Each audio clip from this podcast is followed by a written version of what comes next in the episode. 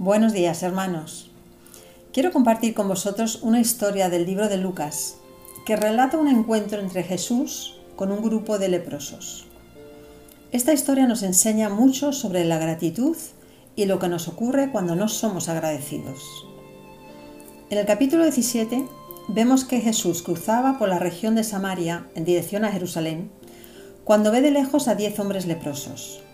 Nueve de ellos eran judíos y uno era samaritano.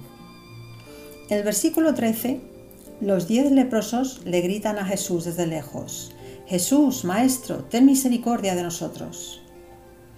Mantenían su distancia porque según la ley levítica, un leproso no se podía acercar a los demás. En el siguiente versículo, Jesús les contesta, Id, mostraos a los sacerdotes. Como judíos que eran, conocían las leyes acerca de la lepra.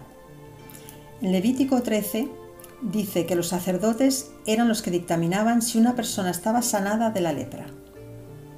Por tanto, ellos fueron, y la palabra dice que mientras iban, fueron limpiados. Fueron limpiados todos, los judíos y el samaritano, lo cual nos muestra que ante la enfermedad y el sufrimiento todos somos iguales ante Dios. Igualmente ante el pecado y la condenación, también somos iguales. Dios no hace acepción de personas. Y por tanto vemos en este pasaje cómo Jesús sanó a todos por igual. Sin embargo, la reacción de ellos no fue igual. Solo volvió el samaritano a darle las gracias a Jesús. Los versículos 15 y 16 dicen, Entonces uno de ellos, viendo que había sido sanado, volvió, glorificando a Dios a gran voz, y se postró rostro en tierra a sus pies, dándole gracias.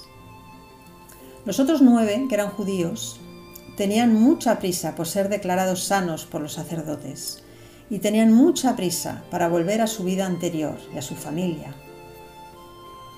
Jesús se refiere a su ingratitud en los versículos 17 y 18, cuando dice, ¿no son diez los que fueron limpiados?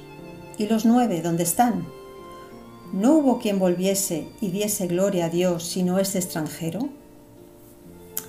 Es triste ver tal ingratitud hacia Jesús, que les había dado tanto. No solo les había sanado, sino que les había devuelto su vida anterior, su familia, sus amigos. Nos duele ver que no fueron capaces de un simple gracias después de semejante generosidad no se dieron cuenta que acababan de conocer al Hijo del Dios Todopoderoso.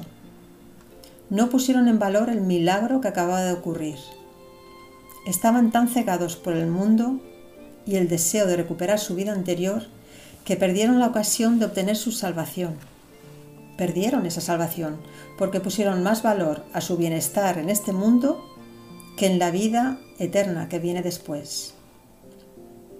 Como dice Juan 12, versículo 25, el que ama su vida la perderá, y el que aborrece su vida en este mundo, para vida eterna la guardará. El que sí obtuvo la salvación fue el samaritano. Todos estaban lejos de Jesús, pero el samaritano es el único que se acercó a él. Se acercó físicamente y espiritualmente a través de su agradecimiento. Como dice el Salmo 100 y cantamos muchísimas veces, entrar por sus puertas con acción de gracias. Esta es la mejor manera de llegar al corazón de Jesús, con acción de gracias. La historia acaba en el versículo 19, cuando Jesús le dice al samaritano, levántate, vete, tu fe te ha salvado. Hermanos, seamos agradecidos por todo lo que ha hecho Dios por nosotros, por todos los milagros que nos rodean, hasta nuestra propia vida es un milagro. Si somos agradecidos no caeremos en la queja, ni la murmuración, ni la envidia. Ya tenemos lo más grande, la gracia de Dios. Bástate mi gracia, le dijo el Señor a Pablo en el segundo libro de Corintios. Realmente con su gracia nos basta, pero encima nos sana y encima nos protege y nos guía. Así de generoso es nuestro Dios.